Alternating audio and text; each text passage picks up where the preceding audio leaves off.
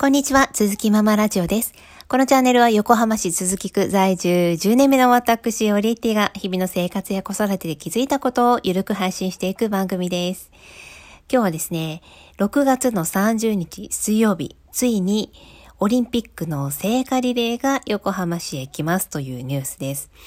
あの、まあ、オリンピックの開催がどうたらとかっていう話はちょっと私は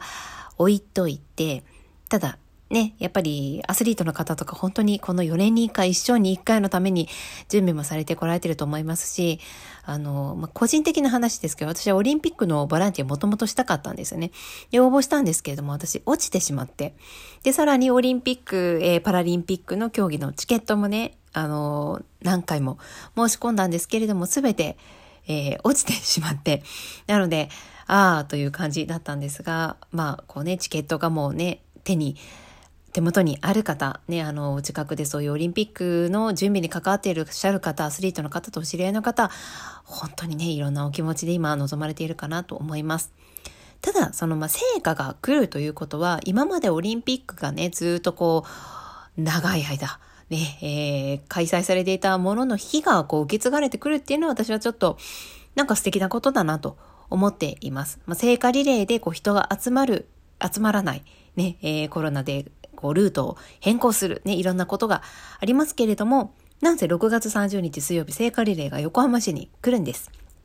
一番近くに来るのは、新横浜ですね。えー、6月30日水曜日、これお昼前11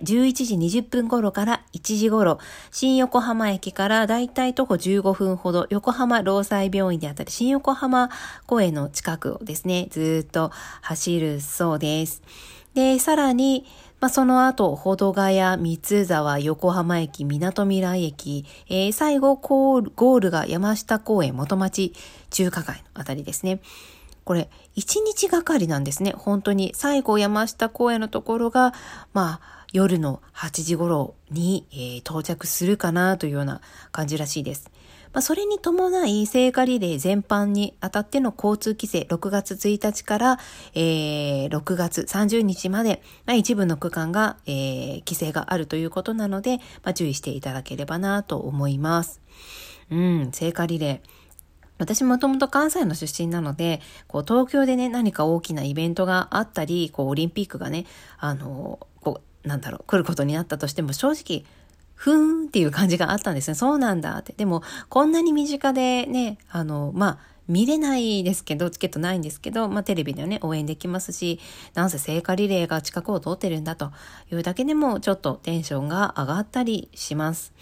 はい。今日は聖火リレーが横浜市にやってくるというお話でした。えー、もしね、お近くにでちょっと見たいなという方はくれぐれもあの注意して、えー、見に行ってください。また、ライブ中継で応援もできるそうですので、そちら広報横浜市またホームページに詳しく載っています。ぜひそちらもご覧ください。それではまた。